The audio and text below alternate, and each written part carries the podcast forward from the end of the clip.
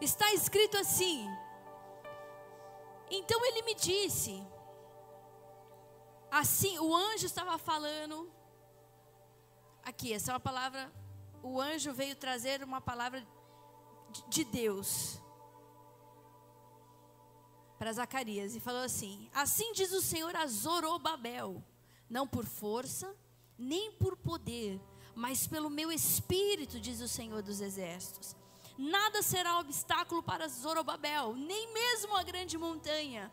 Diante dele, ela se tornará uma planície. E quando Zorobabel colocar no lugar a última pedra do templo, o povo gritará: é pela graça, é pela graça. Senhor, a tua palavra é poderosa, é fonte de vida e poder. Ela muda a nossa mente. E quando a nossa mente é transformada, a nossa atitude também é. Fala conosco nessa noite, inunda essa igreja com teu poder. Vem com liberdade e grande força. Faz algo novo no nosso meio. Eu te peço, Senhor, a igreja é tua, tudo é seu. Estamos aqui por tua causa, porque tu és o nosso Senhor, o nosso Salvador. A história é sua, a igreja é sua, meu Deus, tudo é teu.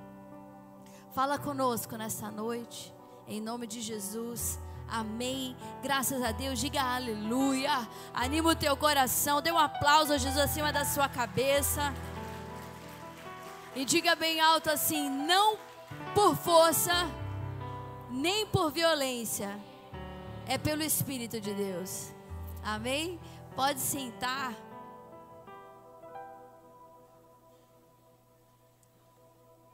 Eu tenho uma missão hoje, porque algumas pessoas elas são bem resistentes a essa questão da tecnologia, né? De toda a modernidade assim da tecnologia. E aí é, nós vamos pregar a mesma palavra hoje nas quatro igrejas, então está todo mundo conectado e ouvindo a mesma ministração. E hoje quem escreveu a palavra foi o pastor Paulo, meu cunhado. E aí ele mandou o esboço. Só que ele mandou o esboço, pessoal, escrito a próprio punho. E ele tirou uma, ele fez uma como faz aquilo que você, hã? Ele, é, ele escaneou e mandou a palavra assim, ó, com a letra dele. Aí eu falei, Paulo, a revelação, né, do Espírito Santo, a unção de Deus para ministrar a palavra, a gente vai conseguir porque Deus vai dar. Mas letra a letra, cunhado, eu falei, aí a gente vai ter que jejuar, você tinha que ter falado antes. Então, caso eu engasgue aqui, não é minha culpa, viu? É ele. Olha, eu pedi para a Chloe me ajudar a ler a palavra aqui. Não sei. Vamos ver. Esse meu cunhado tem uma palavra escrita aqui que eu sei que está escrito extraordinária, mas parece que está escrito extraterrestre. De verdade.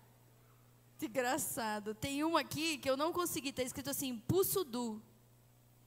Pussudu, mas eu estou entendendo que é bus, busque. Pussudu. Esse meu cunhado nasceu bonito e inteligente, mas a letra não, não deu. E vocês sabiam que o meu pai, ele tinha uma letra, uma caligrafia perfeita, sem defeitos? Perfeita. Ele que escreveu, ele, ele fazia os os certificados de batismo com as letras assim, e o meu pai fazia qualquer tipo de grafia, qualquer uma, deitada para cá, para lá, qualquer jeito. Uma letra maravilhosa. Ele ficava indignado com a letra do Paulo. Então hoje meu desafio é grande. Esse texto de Zorobabel, de, sobre Zorobabel e Zacarias 4 é uma das palavras mais maravilhosas e faladas. A gente fala sobre isso, mas às vezes a gente não sabe nem onde está escrito, né? Aqui que está escrito em, Zacarias 4, assim, é, não desprezeis os humildes começos. Quando nós, lá no início da igreja, quando nós estávamos desgarrados, né? À procura de um lugar, daquilo que Deus tinha para a nossa vida, nós passamos ali na Avenida Bandeirantes e meu pai fez uma.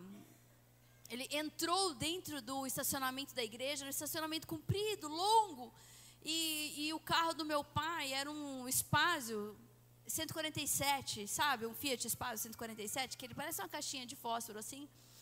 E, e o carro ele só pegava no, no, no tranco.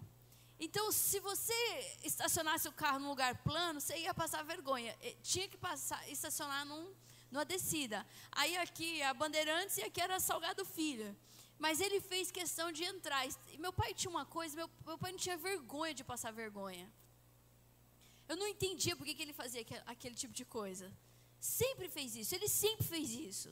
É, sabe a pessoa que não tem vergonha? Entra, está aqui, ele queria saber, está uma fila gigante. Ele ia lá no começo da fila e perguntava para a pessoa o que ele queria saber. Eu falava, pai, vai ficar todo mundo chateado. Não, imagina, mas por que chateado? Eu quero perguntar uma coisa, vou ter que esperar todo mundo. Ele, ele tinha essa, maneira.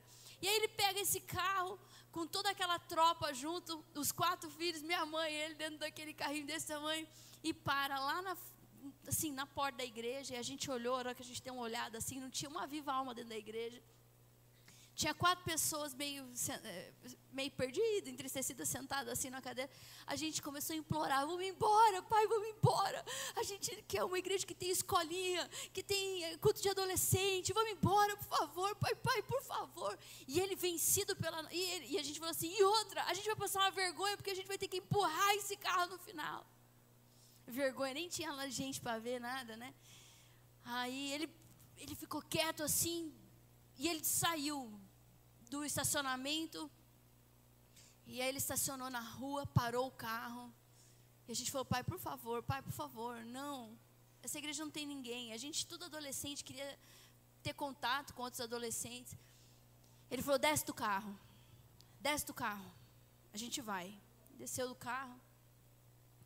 E ele falou assim, ele pôs a mão assim, a gente alvoroçado, ele pôs a mão, me lembro como se fosse hoje.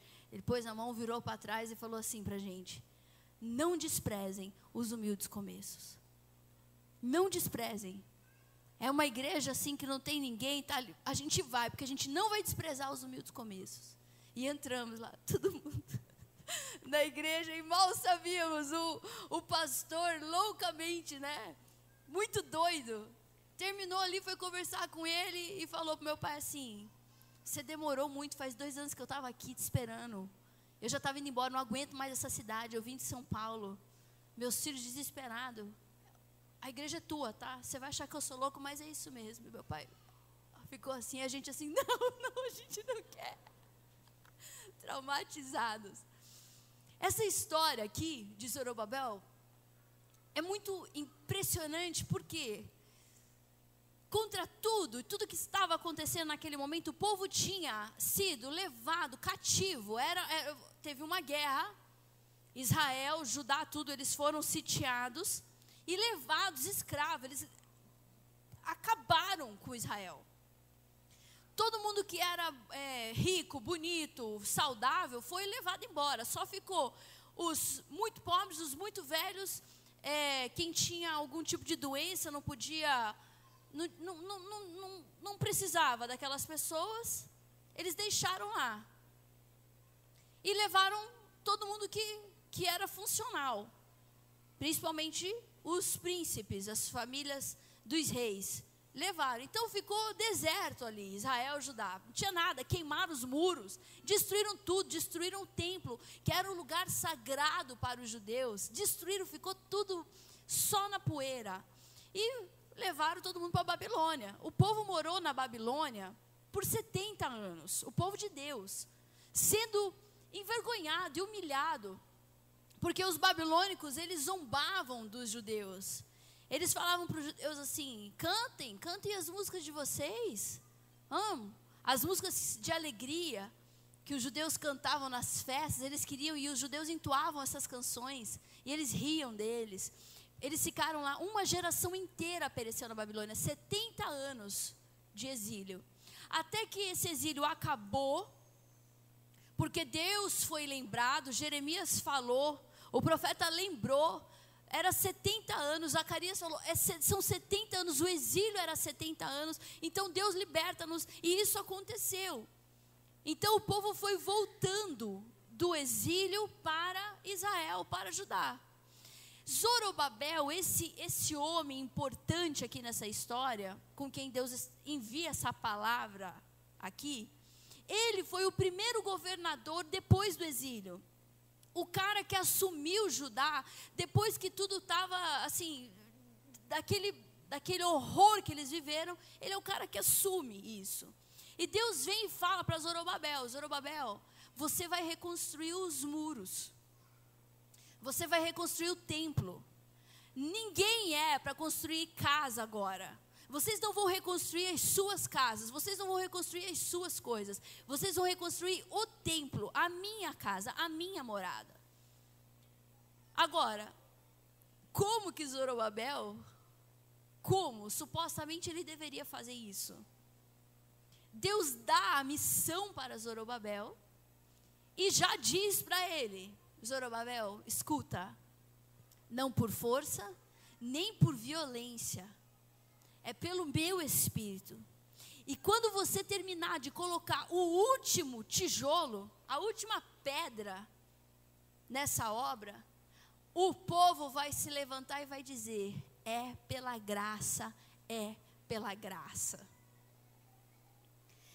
Esse texto é tão poderoso, tão poderoso, e nos ensina tantas coisas.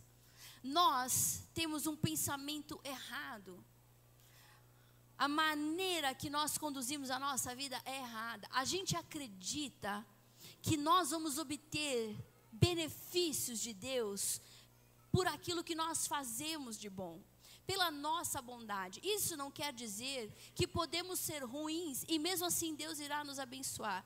Mas se a bênção de Deus, ela for promovida na minha vida porque eu sou bom, então eu estou fadado a uma desgraça eterna, não tem condições, não há nada bom em nós. Sentados num banco da igreja, buscando santidade, buscando ser melhor, ainda assim há em nós toda espécie de escuridão, de sujeira, de ruindade, de loucuras. Somos pessoas mas por natureza. A nossa natureza, ela foi comprometida lá no Éden e desde então a guerra do homem, ela é contra si, contra si mesmo. Não, o diabo, na verdade, o trabalho do diabo é muito fácil. Porque se a nossa luta ela fosse só contra o diabo, porque o diabo se levanta para nos destruir, eu nem acredito, eu acredito sim no diabo, claro, mas eu acho que o poder do diabo é muito limitado. E é.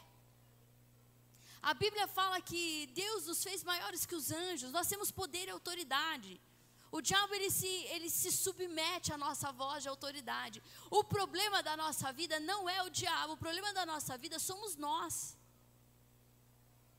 A luta interna que a gente trava todos os dias. O Didi falou aqui de gigantes que a gente enfrenta todos os dias. E quando ele fala isso, você já imagina todo nível de problema que você vai enfrentar, é a conta, é a pessoa que fala uma coisa para você, é, aí você imagina um demônio lá na tua casa te afligindo, e tudo bem, essas coisas acontecem, mas basicamente isso é fácil de resolver. Esses inimigos são fáceis de serem enfrentados, entendeu? É, eu, eu acho. Porque assim, não tem muito o que fazer. A ansiedade é você se preocupar antecipadamente, né? Eu tenho feito um exercício comigo. Eu só me preocupo e só faço o que eu posso fazer hoje, agora. Eu não penso no amanhã. Eu vou fazer agora. Ah, mas e se tal pessoa? Mas não, não, não, não quero saber. Eu vou fazer hoje. Vou pagar, a conta vence quando? Vence dia 10. Então dia 10 a gente a gente vai Deus vai trazer a provisão e vamos resolver isso aqui. São problemas que você consegue administrar e resolver. Agora, o que é que a gente faz com o demônio que é a nossa própria alma? Com o que está dentro de nós, com o que precisa ser vencido dentro de nós. Isso sim, com a nossa inveja, com o nosso orgulho, com toda espécie de sentimento macabro. E, e, e maligno que tem dentro de nós. as nossas tendências pecaminosas. Isso sim é difícil de ser enfrentado. Sabe por quê? Porque só você está vendo do lado de dentro do teu coração. É um problema que você enfrenta se você quiser. Se você decidir enfrentá-lo, porque na maior parte do tempo nós somos complacentes com aquilo que somos. Somos grossos, ah, mas a gente sempre foi, meu pai era. Somos mentirosos, ah, mas também não é assim. A gente não pode ser demasiadamente justo. Usa até a Bíblia como, como desculpa para aquilo que a gente é. Esse sim, esses sim são os grandes problemas da nossa vida. Fala, fala para quem está do outro lado, se você quiser falar, fala assim, ó, vencer a si mesmo é o maior teste de que você de fato é valente. E nem vencer, enfrentar, só o fato de você enfrentar você mesmo, você sentar com você mesmo num lugar e ter coragem de assumir para você mesmo que você é, sem justificar, sem colocar a culpa em ninguém, sem tentar manipular ninguém, porque a gente está aqui ferrado, lascado, mas porque a gente errou, porque a gente plantou aquilo ali. Mas desesperadamente, o que, que nós fazemos? Ao invés de assumir as nossas responsabilidades. Tá bom, eu estou comendo esse angu aqui, encaroçado, porque eu fiz ele. O, o melhor que eu posso fazer é comer ele rapidamente para acabar logo. Não é não?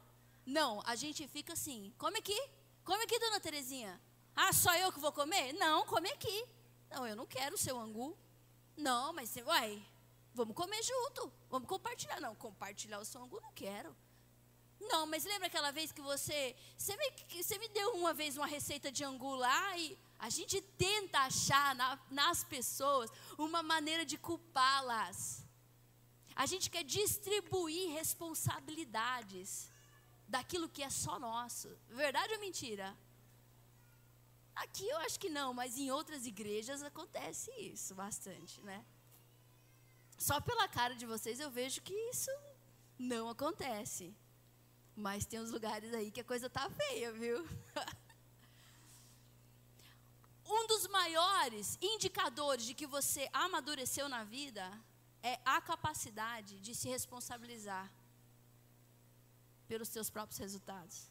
Não ficar se culpando e, e, e, com aquele discurso de autocomiseração. É porque eu, é porque também. Não, não, não, não. É ma, com maturidade, com clareza de pensamento, você dizer realmente eu sou essa pessoa. Eu sou uma pessoa maledicente. Eu não consigo controlar a minha necessidade de falar mal dos outros. Eu sou uma pessoa irresponsável. Eu digo que eu vou fazer, mas eu não faço porque eu me distraio. Eu sou uma pessoa é, sensual, imoral. Eu tenho baixa autoestima, então quando eu percebo uma, uma chance de, de ser desejado por alguém, eu vou, porque eu quero aquilo para ver se a minha autoestima dá uma melhorada. Eu sou essa pessoa. Eu sou uma pessoa que não aceita confronto, nem morrendo. Se alguém disser para mim, olha, você foi exagerado na tua fala. Não. Assim, depende. Pera, o que é exagerado para você? Quando a pessoa justifica, ela, ela nem ouviu. Não é de todo mundo que você aceita algo, mas assim, a capacidade de pensar e dizer, será que eu Será que eu exagerei na minha fala? Será que eu, será que eu sou egoísta mesmo? Será? Será que eu sou uma pessoa indiferente? Será que eu sou frio? Será que eu sou calculista? Será que eu sou uma pessoa muquirana? Quantos muquiranas tem aqui? Levanta a mão. Não, não precisa. Aí levanta a mão assim. Ops.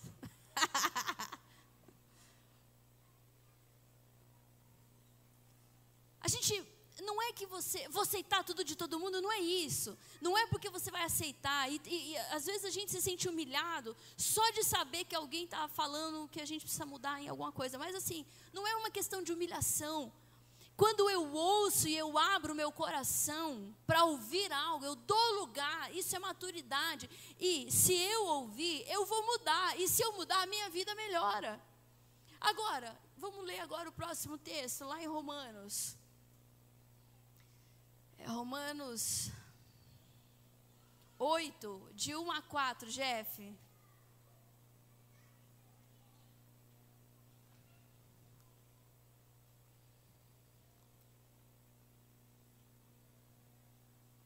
Romanos 8, de 1 a 4. Eu não sei você, mas eu. Eu. Eu penso muito, né, sobre, assim. O que, que eu estou fazendo aqui? A minha vida serve para quê? Qual é o propósito de estarmos aqui? Eu já pensei várias coisas. Eu vejo gente é, desiludida, a vida é uma droga, não presta para nada.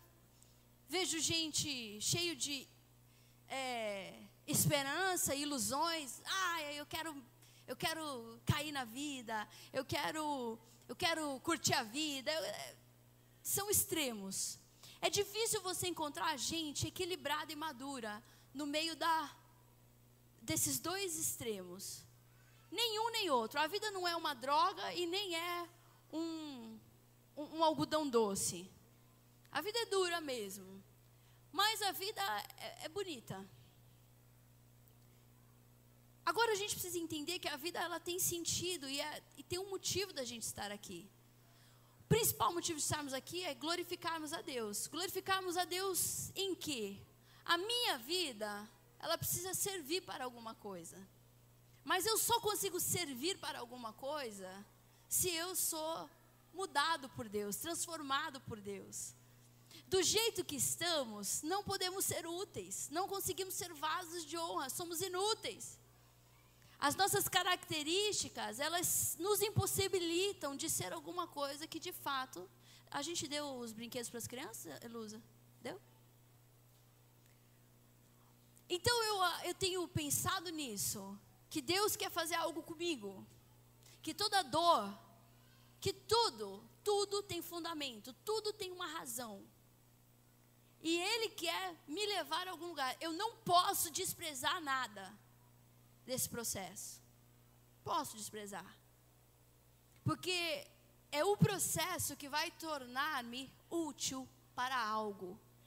E nem precisa ser algo muito grande. Eu só não posso sair daqui sem cumprir a minha missão. Talvez a sua missão na vida seja levar água para lá na África. É uma missão linda. Mas talvez a sua missão seja ser o professor da salinha dominical, aqui no Brasil mesmo, ou ali em Corguinho, numa igreja, ou não importa. Não é o tamanho da missão que define a importância dela. A gente tem essa mania de grandeza. O ruim, o triste é sair daqui sem cumprir a missão. Entende? Às vezes a tua missão é ser mãe de alguém, é ser pai de alguém. Talvez a tua missão seja ser o ajudador de alguém, ajudadora de alguém. Talvez a sua missão seja ser a pessoa que que passa a tua mão na cabeça de alguém e essa pessoa se sente consolado por você. Talvez a sua, a sua missão seja consolo. Talvez a sua missão seja organizar. Eu não sei qual é a tua missão, mas todo mundo nasceu para um propósito específico. Deus não criou nada aleatoriamente. Tudo tem um propósito específico. Eu só preciso aceitar que para me usar em um propósito específico, Deus vai transformar-me, Deus vai mexer comigo. E mexer com a gente é muito ruim. Quem gosta de ser mexido? Incomodado? A, a gente é tão, tão chatos. Falar assim para você, Luiz, ah, levanta, senta aqui nessa cadeira do lado do João, rapidinho, vem, vem, senta aqui, senta aqui nessa cadeira. Que que cê, como que você se sente? Você está aí, teu marido está te abraçar, abraçando você, você está toda confortável nessa cadeira. Você só senta nessa cadeira.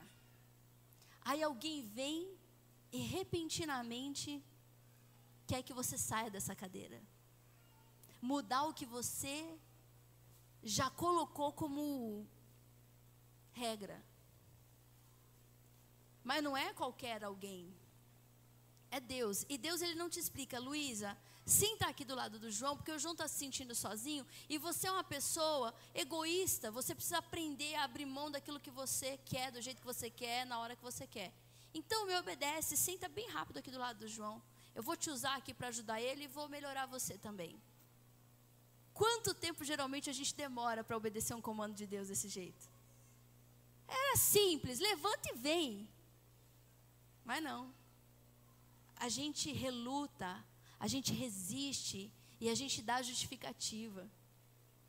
Não, mas aquele menino, olha aquela cara de insuportável que ele tem. Tá, imagina que ele está precisando de carinho de alguém, metido desse jeito também, deixa ele sozinho.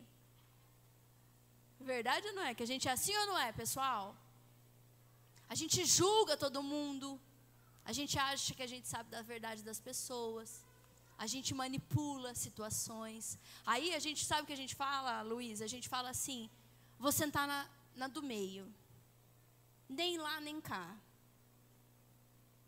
Não desobedeci completamente, mas também não obedeci. Funciona com Deus? Não. Porque com Deus, a obediência, ela só é obediência se ela é total e se ela é imediata. Fora isso, não serviu reprovou no teste. Pastor Didi começou, falou a palavra hoje sobre isso. A obediência a Deus, ela traz uma prosperidade poderosa na nossa vida. E não estou falando só de dinheiro. As portas se abrem. As portas se abrem. Quando Deus tem com você esse tipo de relacionamento, Luísa, Luísa, senta nessa cadeira. Não importa se você está chateada, se você se sente humilhada, envergonhada de sentar ali perto do menino que você não conhece, é, mas você só vai. Isso abre um caminho para você que nenhum homem nessa terra pode abrir. Quando Deus tem tudo de nós, nós temos tudo de Deus. Deus quer o nosso coração, quer a nossa obediência total e imediata. Por mais estranho que possa parecer, Paulinho, por mais estranho que possa parecer. Hoje aconteceu uma coisa louca comigo, gente. Tá gravando, né? Eu estava lá no programa do rádio. Eu, o Lucas, meu irmão, um outro radialista, e o papo falando de finanças, não sei o que, não sei o que, não sei o que. Eu com um monte de coisa na minha vida que eu, de desafios. Uma pessoa falou assim: É, eu, eu comprei a geladeira e minha geladeira eu vou pagar aí, não sei por quantos meses. A hora que a pessoa disse isso, Deus falou para mim assim: faz tal coisa. Eu falei, nossa, que estranho isso. Como que eu vou fazer isso? Vou falar para a pessoa, me dá seu pix aí. Eu falei, mas Deus, eu também aqui. Deus falou assim: faz o que eu estou te falando. Você precisa que eu faça coisas para você. Faz o que eu estou te falando. Aí eu, eu que assim, eu falei assim, qual que é seu Pix? Na hora do intervalo a pessoa falou assim, meu Pix? Eu falei, é. O papo olhou para mim assim, tipo, nossa, né? Aí eu falei, né? Aí peguei o Pix, fiz o que Deus tinha me dito. Aí falei, não, é pra, pra, pra, pra, pra geladeira ficou uma, um constrangimento na sala, assim. Aí ele falou: Puxa, minha esposa falou que o salário dela ia ficar comprometido por causa disso. Eu falei para ela: Você vai ter que me ajudar agora. E ela ficou triste porque ia ficar difícil para ela. Eu falei: Então, então essa parte é dela. A sua você, você se vira. Ele falou: Nossa, ela vai ficar muito feliz. E aí eu acho estranho o jeito que Deus faz as coisas, mas hoje em dia eu já nem penso mais, por mais estranho que possa ser, porque é uma situação assim, esse momento, enfim, Deus às vezes te fala, vai lá e abraça aquela pessoa, vai e diga tal coisa para tal pessoa, faz um bolo e leva em tal lugar. Pega esse dinheiro que está na sua bolsa e entrega para essa pessoa. Vai ali e pede perdão para o teu pai. Mas que coisa estranha, como assim? Vai ali naquele hospital. Coisas, coisas. Faça. Não vá naquele lugar. Não fale com essa pessoa. Não entre nessa loja, não compre isso, compre aquilo. Aí você compra uma coisa e aí Deus fala assim: agora vai lá e dá. Dá? É, dá. Nossa, o nosso coração, queridos, igreja amada, se eu pudesse, eu te dava um abraço. Agora sentava assim, olhava bem no seu rosto e te falaria, olhando dentro dos teus olhos. Se Deus te disser algo, não titubeie. Não trema as pernas, duvidando. Ah, ah, ah, é, é, é. Faça, porque obedecer a Deus vai fazer o caminho se abrir de uma forma que você demoraria muitos anos para conseguir o que essa obediência pequena vai proporcionar na sua vida. Porque não é por força e nem por violência. É pelo Espírito de Deus. É o, o Espírito Santo de Deus, ele não precisa se esforçar para fazer nada, Claudemir. Está cansado por quê? Por que está cansado? Porque está fazendo do teu jeito. Não estou falando que você está cansado. Não sei. Se tiver, às vezes, pode ser. Eu estou só te usando de exemplo. Às vezes é a Elusa que está te dando uma canseira, mas eu não sei também, não sei. A Elusa é boazinha. Uma fofa. É. É. Amém, amém. o meu irmão começa a chorar, né? Brincadeira. Ou não? Está cansado? O nosso cansaço, na maior parte do tempo, está relacionado com o fato de que nós não obedecemos a Deus. Fazemos na nossa força, manipulamos para ter o resultado que nós achamos que é o resultado que precisa acontecer. Força a barra, força a barra. Eu quero viajar, eu quero viajar. Eu vou pegar esse empréstimo porque eu preciso descansar. Mas até o nosso descanso, quem proporciona ele é Deus. Eu vou me relacionar com alguém, porque eu estou carente, eu mereço sim, eu vou, eu vou. Aí vai lá e pá, se enfia num buraco. Por quê? Porque, porque decidiu, Deus disse não faça. Aliás, Deus não te disse não faça, Ele não disse para fazer, era para você não ficar ali parado, fazer nada. Muitas coisas a gente faz que Deus não mandou fazer e a gente ainda fala assim religiosamente. Religiosos é uma mentira espiritual. Manipuladores, usamos a fé para manipular. Deus tocou meu coração para fazer isso. Aí Deus lá do céu fala assim: Eu? Toquei nada. Mentira, não é verdade. Você que quer. Não, mas eu senti, até sonhei. Sonhou? É verdade. Aí a vida vai ficando apertada, difícil. Nós precisamos ser ovelhas mansas. Que Deus diz: vem, a ovelha vem. Deus fala, vai, a ovelha vai, fica quieto, fica quieto, come agora, come agora. Então quer dizer que eu vou ser um conduzido, eu vou ser um manipulado por Deus. Que delícia ser, se for. Deus, apesar de Deus não manipular ninguém, porque Ele deu o direito do livre-arbítrio para o homem lá no Éden. Deus, a Bíblia fala lá em Salmo 115 que Ele, os céus pertencem ao Senhor, mas a terra Ele deu o homem para Ele governar. Você governa aqui na terra, mas é tua escolha dizer: mesmo que eu possa governar a minha vida, eu cedo a Ti o meu direito de governo e quero que o Senhor governe a minha vida. Ai, essa decisão, ela é muito poderosa na vida de uma pessoa. Governa os meus sentimentos. Eu tenho dito isso para mim o tempo todo. Eu digo: o céu domina, o céu domina na minha vida, o céu domina sobre os meus sentimentos. Igual lá no livro de Daniel, quando Nabucodonosor, repreendido pelo profeta Daniel, Daniel diz para ele: Rei, hey, me ouve, por favor. Porque Daniel sabia o que ia acontecer. Ele falou: Me ouve, por favor. Obedeça a Deus, obedeça a Deus. Mas Nabucodonosor não quis obedecer a Deus.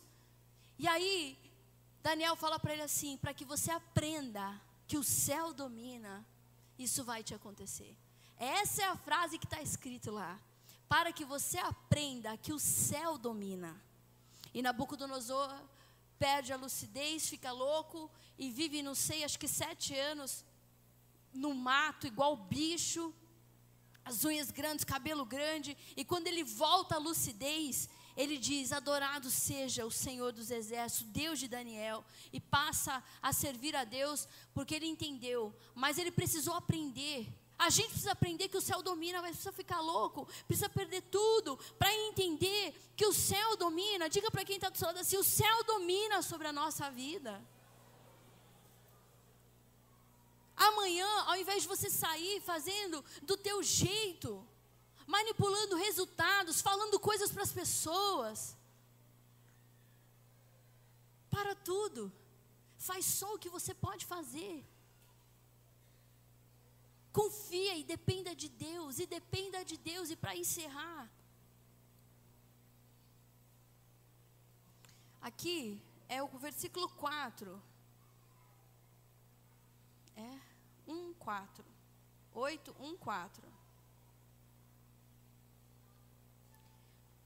Eu vou ler, vou ler o 5, vou mudar a palavra do pastor, pera.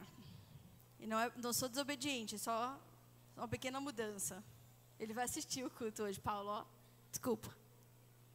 Você vai ver que ele vai assistir para ver. Ele vai falar assim, olha o que, que essa guria está falando. ah, mas aí, se ele perguntar para você, você fala que ela não entendeu a sua letra.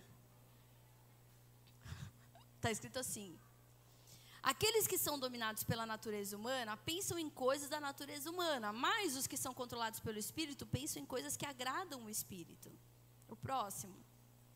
Portanto, permitir que a natureza humana controle a mente resulta em morte, mas permitir que o Espírito controle a mente resulta em vida e paz. O próximo. Pois a mentalidade da natureza humana é sempre inimiga de Deus, nunca obedeceu às leis de Deus e nunca obedecerá. Próximo. Por isso, aqueles que ainda estão sob o domínio de sua natureza humana não podem agradar a Deus.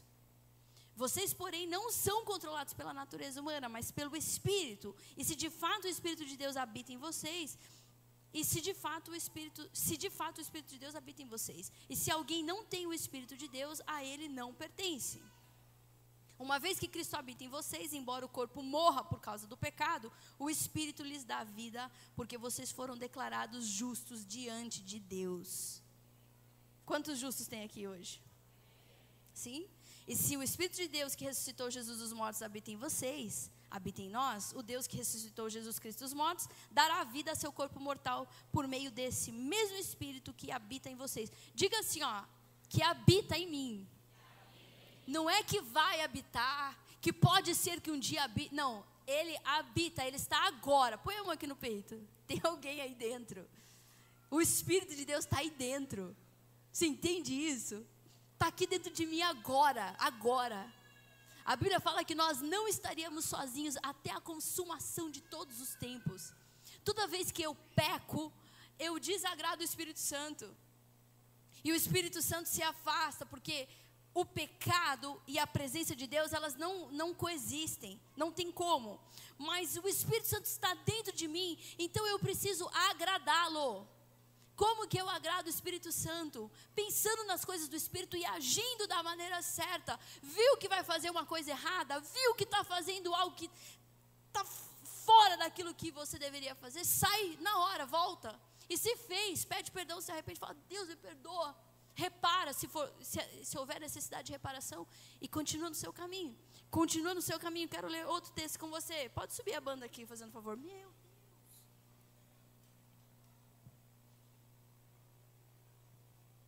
A nós encerrarmos. Pode ficar em pé, igreja querida.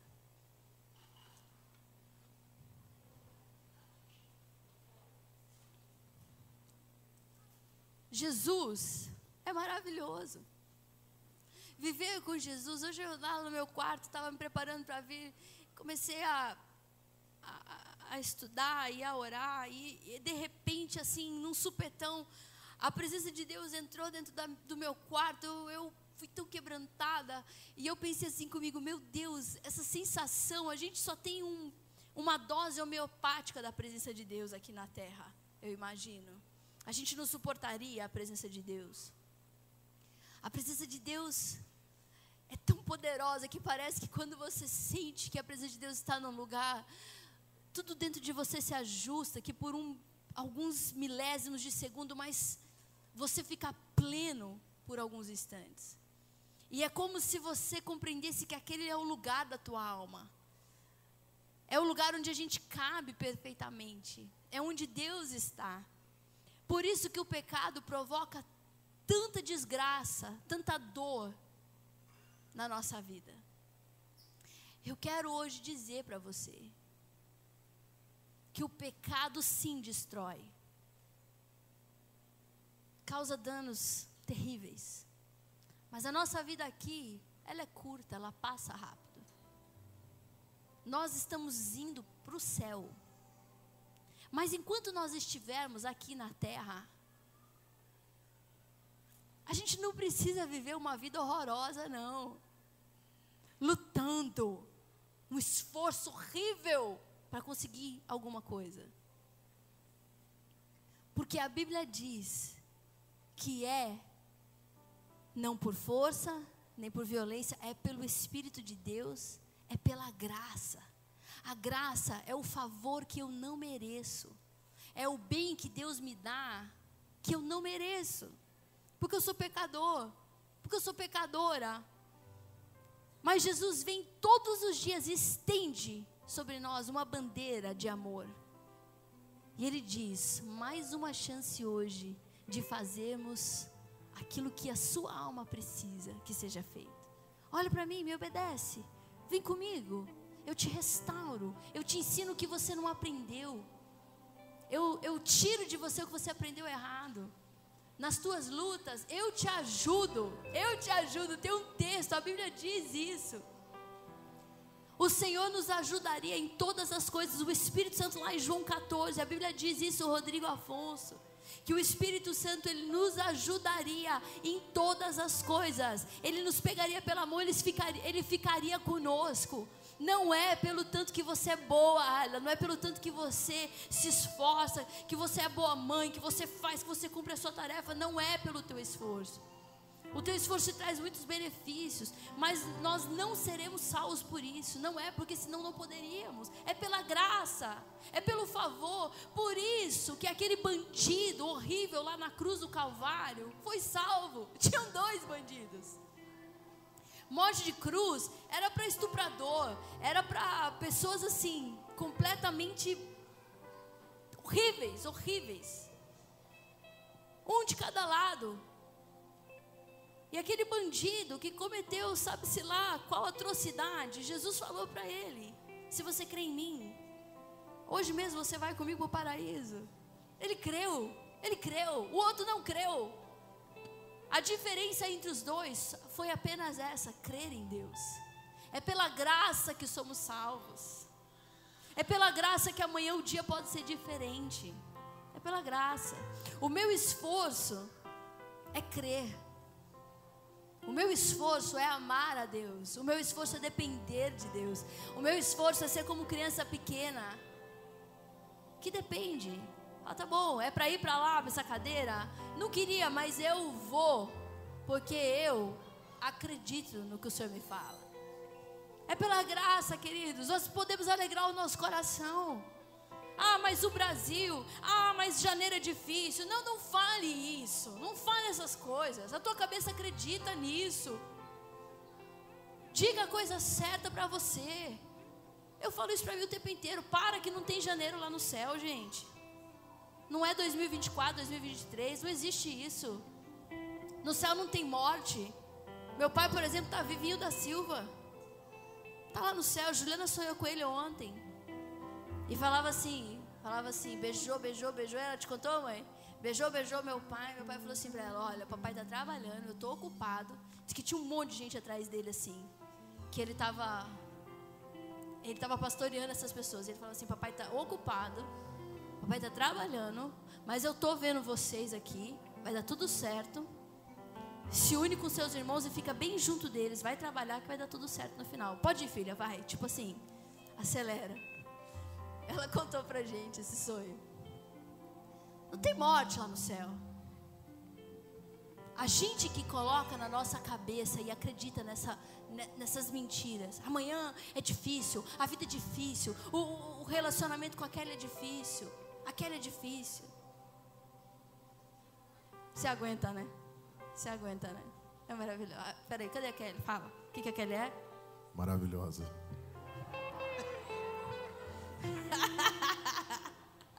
o filhinho comemorou, né? Maravilhoso. Ela é mesmo, Kelly é maravilhosa.